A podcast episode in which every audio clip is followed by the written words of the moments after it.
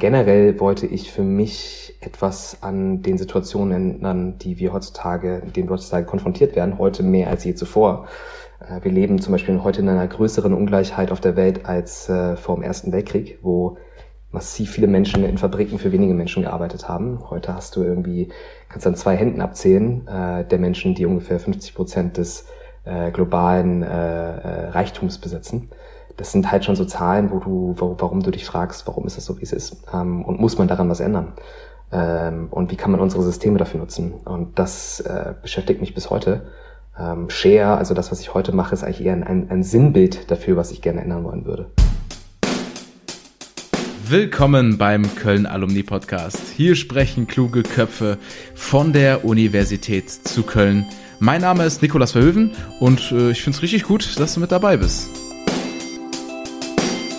Ich glaube, ich verspreche nicht zu viel, wenn ich sage, es hat sich gelohnt, dass ihr eingeschaltet habt. In unserer heutigen Folge spreche ich mit Ben Unterkofler. Der ist in sehr, sehr jungen Jahren bereits Schauspieler gewesen, hat sich dann komplett umorientiert und im Jahr 2017 im Alter von nur 27 Jahren das Startup Share mitgegründet. Vielleicht habt ihr die schon mal gesehen. Die machen Müsli-Riegel, die machen Wasser, die machen Mützen, alles Mögliche und das mit dem Slogan Teilen macht die Welt besser. Da wollen sie zum Beispiel jedem Menschen Zugang zu Essen, Trinken und Hygiene ermöglichen. Die gibt es mittlerweile in nahezu jedem Geschäft, egal ob Tankstelle oder im Sporthandel. Habt ihr bestimmt schon mal gesehen. Wir sprechen mit Ben über seine Jugend als Schauspieler. Wir lassen eine prägende Zeit an der Uni hier bei uns in Köln Revue passieren und sprechen dann natürlich über die erfolgreiche Gründung. Viel Spaß bei unserer heutigen Folge. Das ist Ben Unterkufler. Herzlich willkommen zurück. Hier ist der Köln Alumni Podcast. Hier sprechen kluge Köpfe und ich freue mich auf den nächsten ganz besonderen Gast mit einer, ähm, ja, mit einem Werdegang, der seinesgleichen sucht. Schön, dass du da bist. Ben Unterkofler ist bei uns. Hi. Hi, freut mich hier zu sein. Grüß dich. Cool, dass du dir die Zeit genommen hast. Wir haben ja ein bisschen gebraucht, bis wir uns zusammen gefunden haben, aber jetzt umso besser. Freue ich mich, ja. dass wir ein bisschen quatschen. Ja, tut mir nochmal leid, dass es, dass es so lange gedauert hat. Das war äh, sehr viele äh, unvorhersehbare Vorkommnisse zur selben Zeit. Aber ähm, so ist es manchmal. Das ist überhaupt kein Problem. Wir freuen uns, dass du dir die Zeit nimmst und ähm, das zeigt ja auch, dass es bei dir gar nicht so schlecht läuft in dem, was du machst. Und darüber sprechen wir auch gerne gleich. Vorher gibt's bei uns immer drei schnelle Fragen zum Einstieg. Wenn du ready bist, starten wir durch. Schieß los. Bist du Kategorie Frühaufsteher oder Nachteule? Nachteule. Wenn du früher gelernt hast oder das vielleicht sogar heute noch tust, dich mal mit einem Buch zurückziehst und einfach äh, studierst, Machst du das am liebsten zu Hause oder auswärts in der Bibliothek oder sonst wo? Ähm, ich lese extrem viel im Urlaub, weil man da nachholen kann, was man so im Alltag nicht schafft. Äh, ansonsten abends im Bett, um abzuschalten und äh, wegzuschlafen.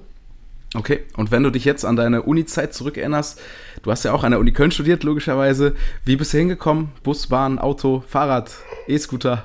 Ich habe im guten, schönen Weihertal gewohnt, was ich sehr vermisse. Das heißt, ich konnte schön zu Fuß innerhalb von drei Minuten in die Vorlesung latschen. Ähm, das war so als Time Management als Student sehr hilfreich. Sehr gut. Kleine Bonusfrage für dich. Heute gibt's mal vier Fragen. Ähm, hast du ein Lieblingswort auf Kölsch? Ein Lieblingswort auf Kölsch? Äh, nee, ich kenne nur, es wird immer alle Jod. So, ähm, das ist ein Sprichwort eher, aber es ist auch so. Lass ich auch gelten. Schön, Ben, dann, ähm, wie gesagt, ich finde deine, deinen Werdegang, deine Karriere extrem spannend. Deswegen, wenn du willst, steigen wir direkt ein. Ähm, du bist eigentlich erfolgreicher Schauspieler gewesen. Sehr, sehr jung. Das heißt, 2005 hattest du den ersten Spielfilm, da warst du 15 Jahre alt. Ähm, und danach folgten dann so ein paar Filme in deiner Vita die man auf jeden Fall auch kennt. Das heißt, Freche Mädchen hast du mitgespielt. Die wilden Hühner ist mir ein Begriff, aber auch Tatort und Alarm für Cobra 11 überall präsent gewesen. Was ich ganz witzig finde, in der Vorbereitung auf dich habe ich gesehen, bei Wikipedia ist die Rede von einer kurzen Schauspielerkarriere. Trotzdem sehe ich dann da sechs Filme, 21 Fernsehproduktionen, das Ganze in acht Jahren. Und du warst gerade mal 23 Jahre jung, als du quasi deine Filmkarriere mit deiner letzten Produktion beendet hast. Also für mich finde ich das gar nicht so kurz. Ähm, sag uns doch mal, wie kam es erstmal dazu, dass du Schauspieler geworden bist? Ja, ja, also ganz kurz zu dem kurze Schock. Ich war auch, als ich meinen Wikipedia-Artikel gesehen habe, habe ich, war ich auch kurz nicht entzürnt, aber ich frage mich, wer das, äh, wer das immer co liest und dann das beurteilt. Ich fand es auch extrem lang für mein Alter, aber egal. Ähm, ähm, wie, ich habe tatsächlich ein bisschen früher angefangen. Ich habe sogar mit 13 habe ich das erste Mal gespielt. Das war im Jugendtheater Bonn in Beul. Das kennen ja vielleicht manche Leute um Köln-Umgebung ja auch. Ähm, da bin ich über Umwege hingekommen, weil mich meine Kunstlehrerin damals dazu bewegt hat. Also was auch immer ich damals in der fünften, sechsten Klasse im Kunstunterricht gemacht hat, muss äh, irgendwie ähm, Auswirkungen darauf gehabt haben, dass meine Kunstlehrerin mir sagt, dass ich äh, doch mal äh, schauspielen soll. Äh, dementsprechend bin ich ans Theater gegangen, habe da auch relativ schnell Rollen bekommen und habe dann über Umwege ähm, jemanden kennengelernt, der damals auch Schüler war, ähm, Dustin Dose, mittlerweile ein sehr, sehr erfolgreicher Regisseur, äh, der damals als Schüler äh, den, äh, das Buch Rolltreppe abwärts verfilmt hat. Ähm, und da bin ich sozusagen an meine erste Filmrolle gekommen. Dieser Schülerfilm, mehr oder weniger, ging dann einigermaßen gut durch die Decke für einen Schülerfilm. Der wurde dann, ganz viele Kopien gingen dann an ganz, ganz viele Schulen. Ähm, und da hat mich meine Agentin entdeckt, äh, damals Maria Schwarz, die ähm, auch in Köln ihre Agentur hat. Ähm, und so kam dann eins zum anderen und so sind dann die Filme reingerasselt, oder Castings besser gesagt. Und das habe ich dann eine ganz lange Zeit gemacht. Das war meine Jugend, ich bin damit groß geworden. Ich bin ja in Meckenheim-Rheinbach groß geworden, das ist bei Bonn. Äh, das heißt also, äh, bin ich irgendwie früh damit aufgewachsen, irgendwie Kanarienvogel zu sein. Ähm, so viele Schauspieler gibt es da nicht in der Umgebung. Äh, mhm. Oder SchauspielerInnen besser gesagt. Ähm, aber ähm, ja, das war, das war eine nette Zeit. Das hat mir sehr, sehr viel beigebracht, auch irgendwie frühzeitig sehr, sehr viel zu arbeiten, unter auch widrigen Umständen oder mit Unsicherheiten umzugehen. Habe aber dann irgendwann für mich gemerkt, äh, das war so 2011, äh, da war ich nominiert für den New Faces Award. Äh, das ist so der Nachwuchspreis ähm, für upcoming Schauspieler. Also irgendwie Matthias Schweighöfer hat den damals gewonnen mit 20 oder 21 oder Dani Brühl. Ähm, mhm. Ich habe ihn aber damals nicht bekommen, ähm, aber das war für mich damals auch das Omen oder das Zeichen, dass ich es nicht mehr machen möchte, weil ich mich ähm, sehr lange, dann sehr oft doch dann schon hinterfragt habe, warum mache ich das Ganze eigentlich? Ähm, und ich habe gemerkt, dass ich zwar unheimlich, also ich bin unheimlich am menschlichen Schicksal interessiert. Ich finde es irgendwie interessant zu wissen, warum wir eigentlich sind, wie wir sind. Und es begleitet mich eigentlich bis heute. Ähm, kommen wir dann später noch zu. Mhm. Ähm, ich habe dann aber irgendwie gemerkt, ich möchte selber was dazu beitragen. Ich möchte nicht nur Schicksale nacherzählen und ich möchte nicht die Zeilen eines einer anderen Person, also einem Autoren, der das Drehbuch geschrieben hat, nacherzählen, sondern ich möchte irgendwie selber etwas tun. Ich möchte selber eigentlich die Dinge angehen, wie sie sind.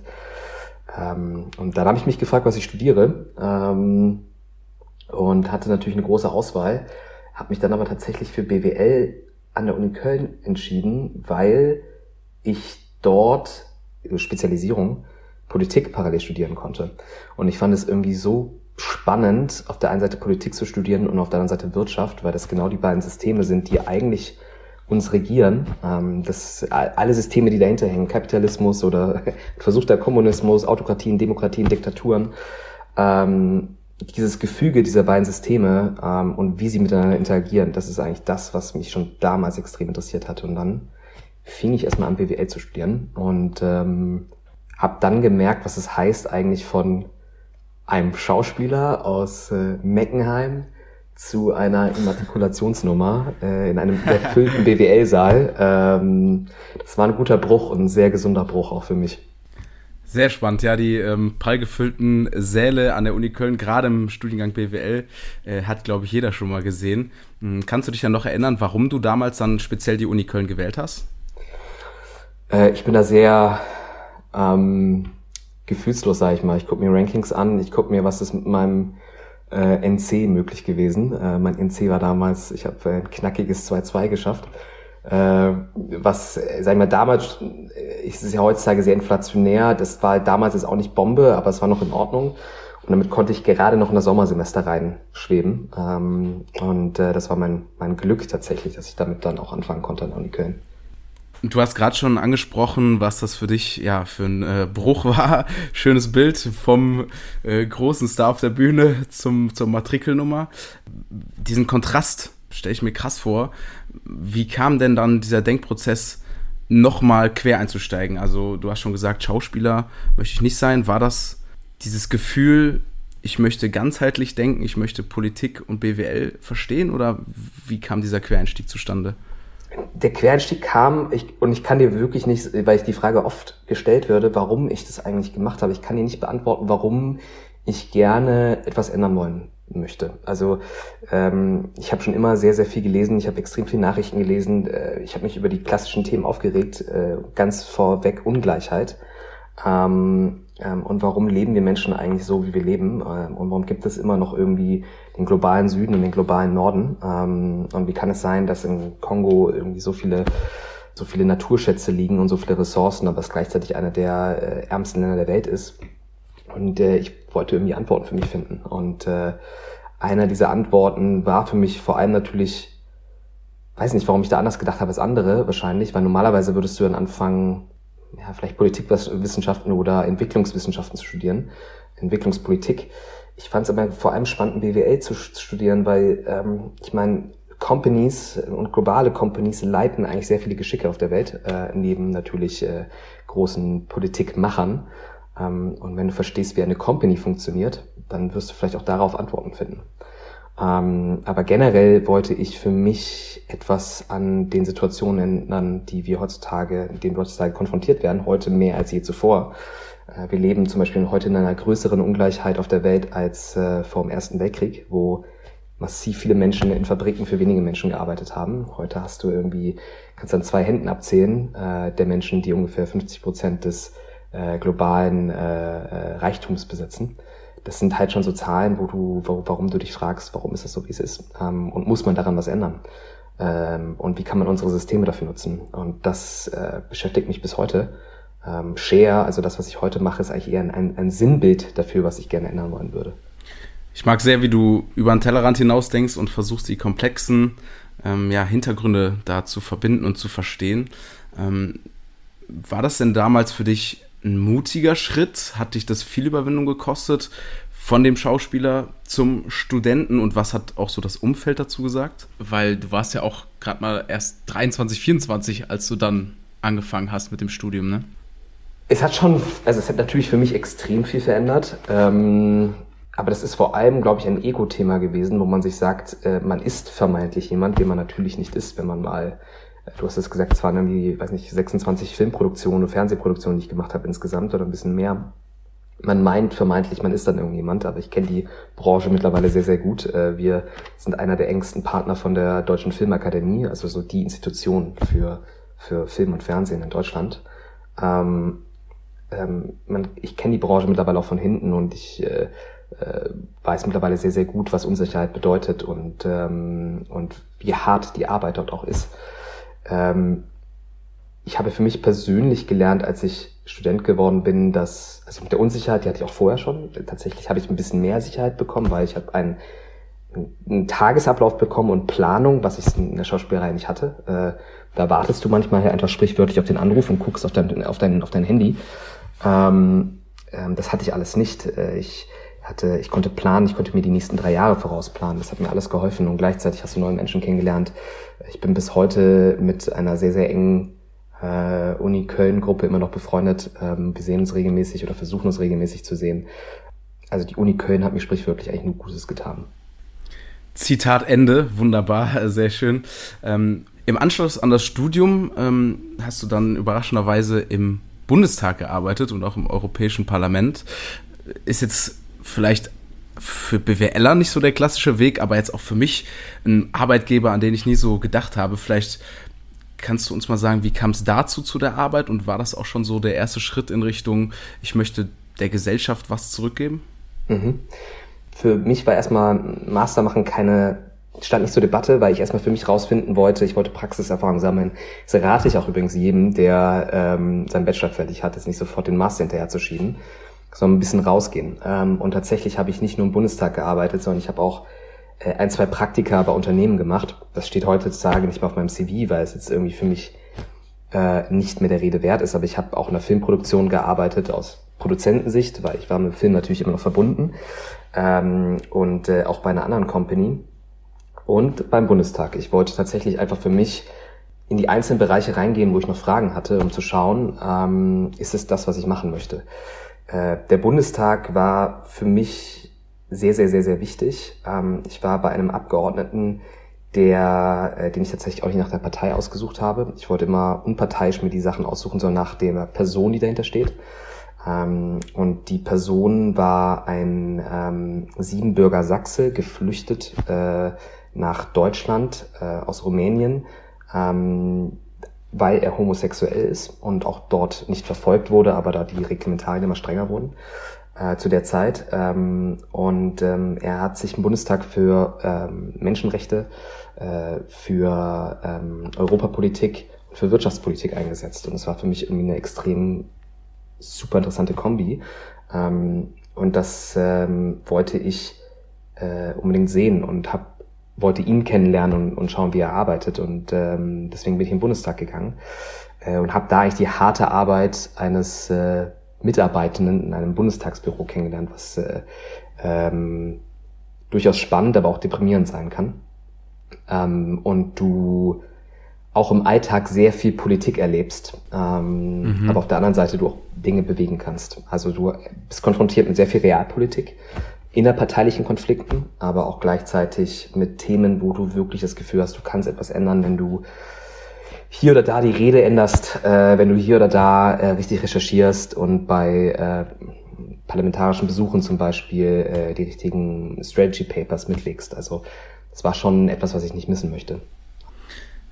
Dann hast du einen ganz spannenden Schritt gemacht, der auch dazu geführt hat, zu dem, was du heute machst. Ähm, und ich könnte mir vielleicht vorstellen, dass du ein bisschen weg von dieser Politik wolltest und dem Politischen, was da dran hängt, und hast vielleicht gedacht, es gibt einen anderen Weg zu helfen, vielleicht sogar einen effizienteren. Du kommst ja aus der BWL und ähm, hast das versucht zu verbinden. Ähm, du hast halt angefangen als Marketingmanager, aber dann auch als tragende Säule bei der App Share the Meal. Ähm, sag uns doch mal, was macht die App und wie kam es zu der Idee? Ja, Meal ist äh, ein absolutes Herzensprojekt. Ähm, das ist eine wenn man es richtig spezifiziert, eine Micro-Donation Fundraising App. Ähm, das bedeutet, ähm, dass du die App öffnest. Damals war es einfach nur ein Button. Du drückst auf den Button und spendest äh, 50 Dollar Cents, war das damals, ähm, und ernährst damit ein Kind einen Tag lang. Da sind drei Mahlzeiten drin, da ist Overhead mit drin von, von, von der NGO, äh, Logistics, alles mit abbegriffen, 50 Cent und damit kannst du ein Kind einen Tag lang ernähren. Ähm, und es gibt 24 mal mehr Smartphones auf der Welt, mittlerweile wahrscheinlich sogar mehr, äh, als hungernde Kinder. Ähm, also warum nicht einfach eine App bauen? Krass. Ja. Jeder drückt auf diesen Knopf und ähm, ähm, tut Gutes. Und ähm, wie es dazu kam, war, ich habe damals beim World Business Dialogue ähm, mitgeholfen als Volunteer. Kann ich jedem Uni-Köln-Studenten empfehlen, nur mitzumachen. Äh, es ist nach wie vor, glaube ich, einer der größten veranstalteten Wirtschaftskongresse von Studenten ähm, vom OFW. Und da habe ich meinen jetzigen Co-Gründer Sebastian kennengelernt, Sebastian Stricker. Der war damals, äh, glaube ich, hat, war früher ursprünglich, glaube ich, bei Boston Consulting Group, war dann irgendwie bei der Clinton Foundation äh, sehr lange in Afrika und äh, dann bei den Vereinten Nationen und da beim World Food Program. Und er hat gesprochen beim World Business Dialogue und hat diese Idee vorgestellt ähm, mit dem Disclaimer, er würde das gern machen, ähm, weiß noch nicht, ob er es machen kann, ihm fehlen die Fundings, aber wenn er es schafft, er würde gerne diese Vision bauen. Ähm, und ich bin danach zu ihm hingegangen und habe ihm gesagt, wann immer du damit startest, äh, ich mach mit. Ähm, und dann habe ich ihm geschrieben, ich glaube jede Woche eine E-Mail, äh, bin, glaube ich, ziemlich auf den Nerv gegangen. Ähm, und dann hat er mich tatsächlich angeschrieben, ähm, nachdem ich irgendwie sechs, sieben Monate beim Bundestag war und hat gesagt, er startet jetzt damit. Und ich habe am nächsten Tag gekündigt ähm, und saß noch am selben Tag dann äh, in einem Coworking Space in Neukölln, der gerade geöffnet hat, mit, äh, also Neukölln in Berlin, ähm, mhm. mit Sebastian und haben auf Kartons angefangen, diese App zu bauen. Ähm, mittlerweile ist das eine der wichtigsten Fundraising-Apps der Welt. Ähm, global äh, hat es über aber eine Million Mahlzeiten schon verteilt. Ähm, ist äh, vor allem tatsächlich Fun Fact nebenbei, am Ramadan macht das Ding am meisten. Äh, also Spende, da werden am, wird am meisten gespendet. Also sehr erfolgreich im arabischen Raum, ähm, aber mhm. auch sehr viel im asiatischen Raum. Ähm, und äh, gehört seit 2016 den Vereinten Nationen. Ähm, also ist ein reines Non-Profit und äh, gehört, äh, ist angebunden an das World Food Program, das, glaube ich, letztes oder vorletztes Jahr auch den Friedensnobelpreis bekommen hat. Perfektes Beispiel bist du also, dass dieser World Business Dialog an der Uni Köln echt was bringt und nicht nur dir persönlich, sondern wie man sieht, einigen Menschen auf der ganzen Welt.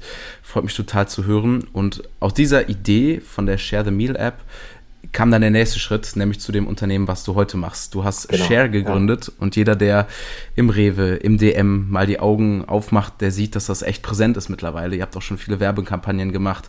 Ähm, also ihr seid auf einem extrem aufsteigenden Ast, wenn das nicht sogar noch untertrieben ist. Ähm, Erklär doch nochmal kurz das Prinzip von Share. Ja, also Share ist eigentlich eine Art Evolution von Share de Meal. Ähm, die Idee ist, jedes Produkt oder Service, den du von uns kaufst, ähm, spenden wir ein gleichwertiges Produkt oder Service, also eine Art Hilfeleistung für einen Menschen in Not. Das ist äh, ursprünglich sind wir mit drei Produkten gestartet, einem Riegel, äh, einer Wasserflasche, also Mineralwasser und einer Flüssigseife. Und für jeden Riegel gab es dann eine Mahlzeit, äh, ähnlich zu Share de Meal. Ähm, mit jeder äh, Flüssigseife spendest du eine Seife oder Hygienetraining und mit äh, jeder Flasche Wasser spendest du einen Tag Trinkwasser. Ähm, mittlerweile, äh, viereinhalb Jahre später, äh, haben wir über 126 Produkte, äh, sind in über 12.000 Verkaufsstellen äh, in Deutschland, Österreich, Tschechien, Spanien, Schweiz. Ähm, also expandieren gerade immer weiter, äh, sind erhältlich von Rewe DM, Ikea, äh, Lufthansa sind wir drin, Deutsche Bahn sind wir drin und ähm, konnten so insgesamt mit allen KonsumentInnen ähm, über 91 Millionen Mal teilen. Also 91 Millionen Mal hat irgendein Mensch mit einem Menschen in Not geteilt. Äh, und das ist äh, ziemlich cool. Also über 100 Brunnen, die irgendwo auf der Welt stehen, dank Menschen, die Share kaufen. Absoluter Wahnsinn. Und da spannen wir eigentlich wieder den Bogen zu dem BWL-Studium, weil du da die Entscheidung getroffen hast, Spenden ist die eine Sache und sicherlich auch eine gute Sache, aber vielleicht ist es sogar noch nachhaltiger, wenn das eben dann auch selbstfinanzierend läuft, dass das ja als Wirtschaftsunternehmen funktioniert. Kann ich das so zusammenfassen? Absolut, absolut. Also das, was wir jetzt versuchen zu beweisen, ähm, und da kommen wir auch zu einem der großen Learnings ähm, von mir. Du musst dir vorstellen, in Deutschland gibt es fünf Milliarden an Spenden pro Jahr aber 255 Milliarden an Konsumausgaben. Das ist ein riesiges Ungleichgewicht. Ähm, und äh, die Idee dahinter ist, stell dir vor, du könntest diese 255 Millionen an Konsumausgaben antappen, um diese 5 Millionen an Spenden zu vergrößern, äh, 5 Milliarden an Spenden zu vergrößern. Also beides Milliarden, äh, falls ich jetzt gerade äh, Millionen gesagt habe.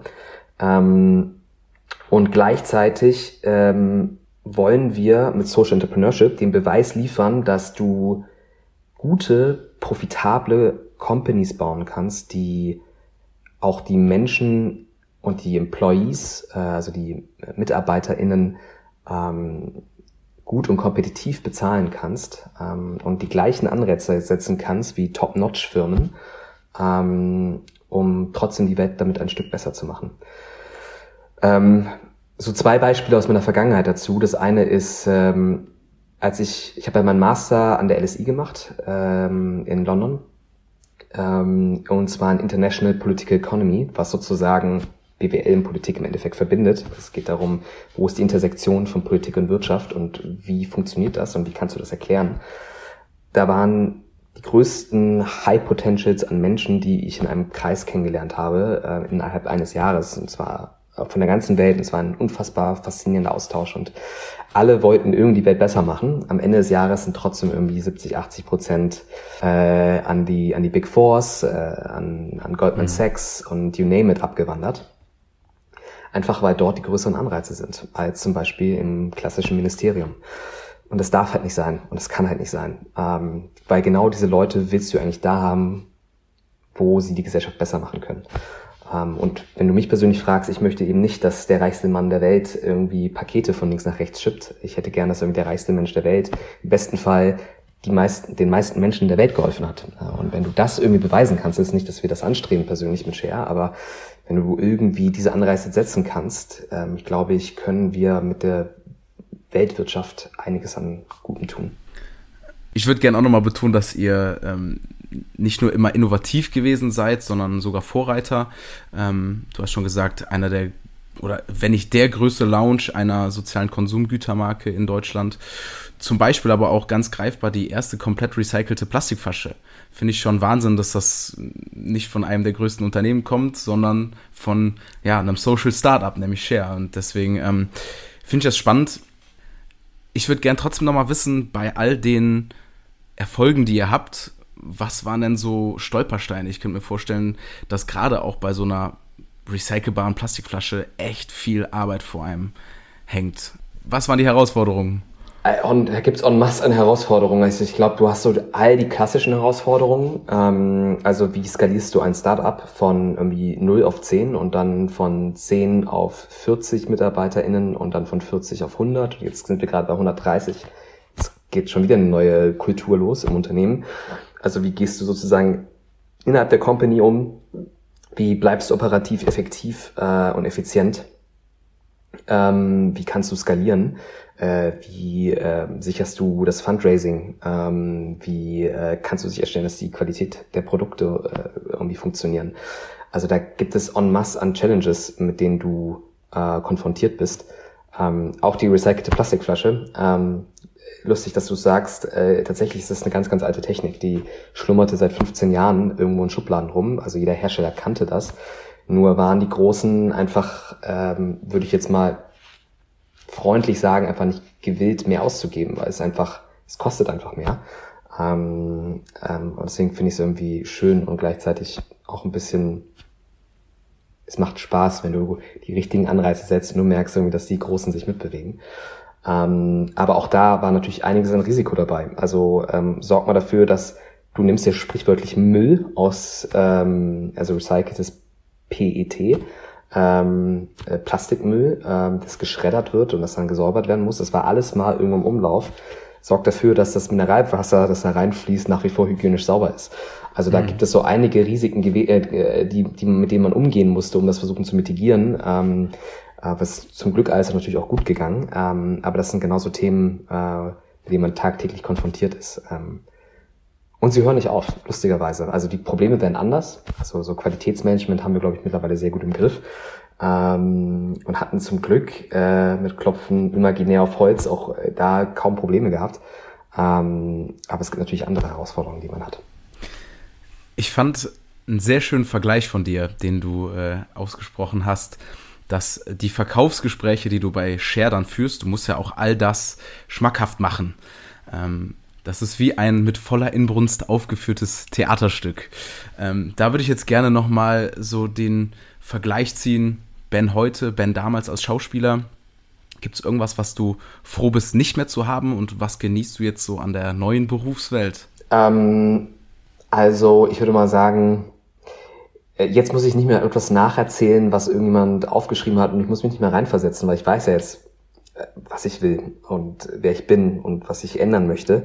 Das heißt, äh, das Einzige, was ich wahrscheinlich äh, äh, von damals mitnehme, mehr oder weniger, ist irgendwie die Spaß am, am Überzeugen. Ähm, und du sagst ja, manchmal ist es wie ein Theaterstück. Ähm, du spielst eine Rolle, auch als Gründerin spielst du irgendwo eine Rolle und verkaufst deine Idee. Ähm, das hat mir vielleicht, hoffe ich, ein, ein bisschen Rückenwind gegeben, das von damals was ich zum Beispiel überhaupt nicht vermisse, ist morgens aufstehen und du fragst dich, was kommt jetzt als nächstes? Äh, macht mir das gerade Spaß, äh, jetzt bei TV-Sendungen XY mitzumachen? Ähm, jetzt weiß ich einfach, dass ich jeden Morgen, und ich glaube, das so geht's jedem, der in, einem, der in einem sozialen Unternehmen unterwegs ist. Du stehst halt morgens auf und weißt, warum du es machst. Und gehst jeden Abend zu Bett und weißt, was du getan hast. Ähm, Fun Fact an der Seite ist, ähm, aktuell spendet jeder unserer Mitarbeiter, also nicht spendet, aber ist verantwortlich, dass jeden Tag 200 Mahlzeiten gespendet werden von irgendeiner Person irgendwo äh, in Deutschland oder Tschechien, Spanien, äh, Österreich, Schweiz. Und das ist ein extrem cooles Gefühl. Du gehst abends nach Hause und sagst wieder 200 Mahlzeiten ähm, an 200 Menschen. Und ähm, ja, das macht was mit einem und es hält dich motiviert. Dann jetzt aber fast noch spannender, fehlt dir dann manchmal was aus dem Leben als Schauspieler? Ganz ehrlich, äh, nee.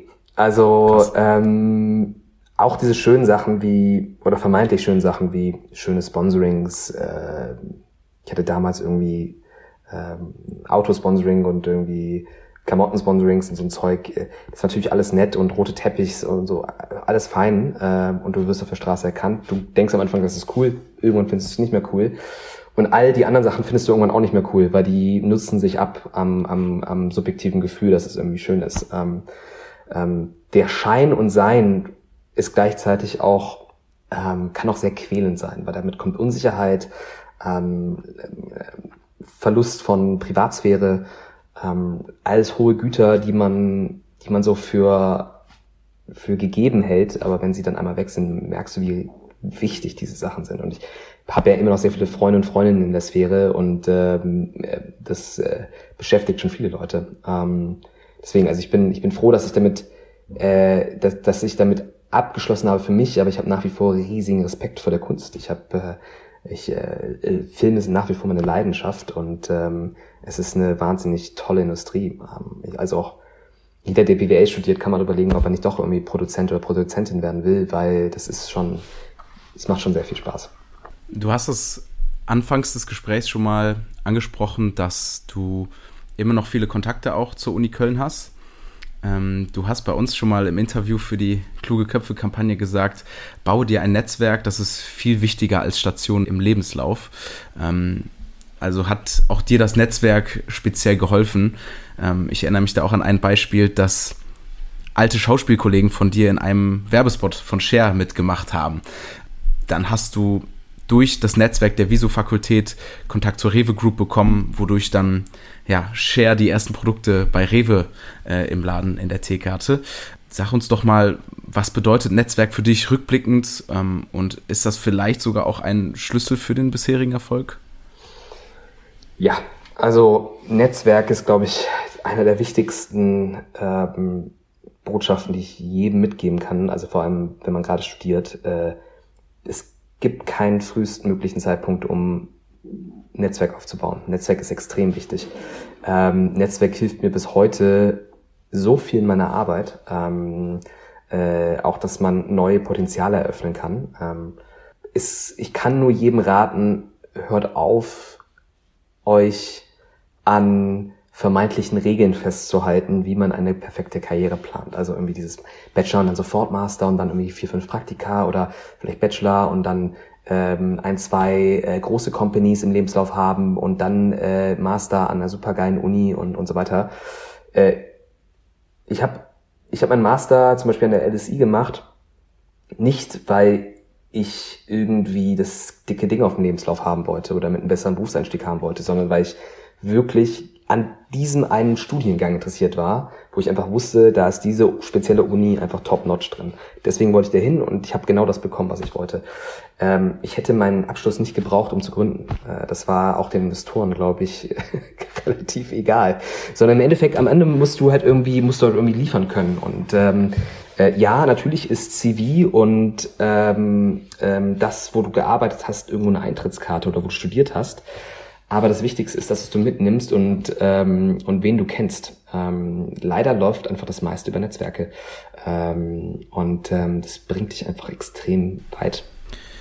Kannst du nochmal, bevor wir gleich zum Abschluss kommen, sagen, gibt es vielleicht einen Moment, eine Erfahrung, einen Inhalt, eine Erkenntnis, der dir aus deinem Studium an der Uni Köln heute am ehesten hilft, am meisten hilft?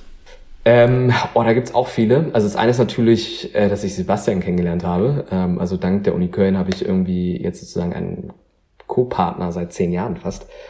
Äh, ich glaube, eine der größten Erfahrungen war Makroökonomie, ähm, wo du einfach an die Grenzen deines logisch Erfassbaren kommst. Jedenfalls war das für mich so. Ähm, es ist ja nach wie vor irgendwie der Filter für äh, Leute, die BWL anfangen zu studieren. Ähm, und du merkst, äh, was es bedeutet. Ich finde, es gibt einen schönen Sprich, es gibt ein schönes Sprichwort zur Uni Köln und das äh, heißt, ähm, ähm, an der Uni Köln lernst du selbstständig. Ähm, und ähm, ich glaube, das gilt bis heute so, weil an der Uni Köln hilft dir. Also ich weiß nicht, ob es sich geändert hat. Ich hoffe nicht. An der Uni Köln hat mir niemand geholfen. Ich habe, glaube ich, ein oder zweimal mit einem Professor geredet oder mit einer Professorin. Ähm, ich war komplett anonym, also im Studierendendasein. Das fand ich eine extrem wertvolle Erfahrung, weil du gelernt hast, für dich selber Entscheidungen zu treffen. Ähm, und das ist extrem schwer gefallen. Und daraus bin ich aber super gestärkt herausgekommen. Und ich wusste danach, was, welche Fragen ich mir noch beantworten muss und welche nicht. Ähm, und das finde ich, ähm, dafür bin ich der Uni Köln extrem dankbar und natürlich auch die Expertise, die Uni Köln an den Tag legt mit den Leuten. Ähm, einer meiner, einer meiner ehemaligen Kolleginnen, äh, Studienkollegen ist, äh, macht gerade seinen Doktor auch in der Uni Köln. Ähm, und so gut wie ich ihn kenne, weiß ich einfach, dass es äh, sehr gute Qualität, was es in der Uni Köln gibt. Das hast du schön gesagt, kann ich ganz, ganz viel unterschreiben. Ähm, jetzt musst du das Ganze quasi nochmal in drei Worte zusammenfassen. Unsere letzte Aufgabe im Podcast ist nämlich immer, beschreibe deine Zeit an der Uni Köln in drei Worten. Puh, okay. Ähm, hart, anonym, aber herzlich. Wunderbar. Vielen, vielen Dank, Ben Unterkofler. Richtig schön, dass du bei uns warst. Danke dir. Viel Erfolg bei allem, was du machst und es war mir groß Vergnügen. Mach's gut. Danke dir. Mach's gut. Ciao, ciao. Auch in dieser Folge gilt wieder, ich hoffe, ihr habt genauso viel gelernt wie ich. Ben Unterkofler, spannende Persönlichkeit, spannender Weg. Wenn ihr noch mehr spannende Lebenswege und faszinierende Persönlichkeiten treffen oder auch hören wollt, dann lohnt es sich, Köln-Alumni-Mitglied zu werden. Kölnalumni.de ist die Adresse. Ihr findet auch nochmal alle Links bei uns in den Show Notes natürlich. Auch zu Instagram, Facebook. Da werden immer wieder Geschichten von solchen Leuten geteilt, von denen ihr alle profitieren könnt. Deswegen meine klare Empfehlung. Unbedingt mal vorbeischauen und folgen. Schön, dass ihr mit dabei wart. Ich wünsche euch allen eine schöne Zeit und macht es gut.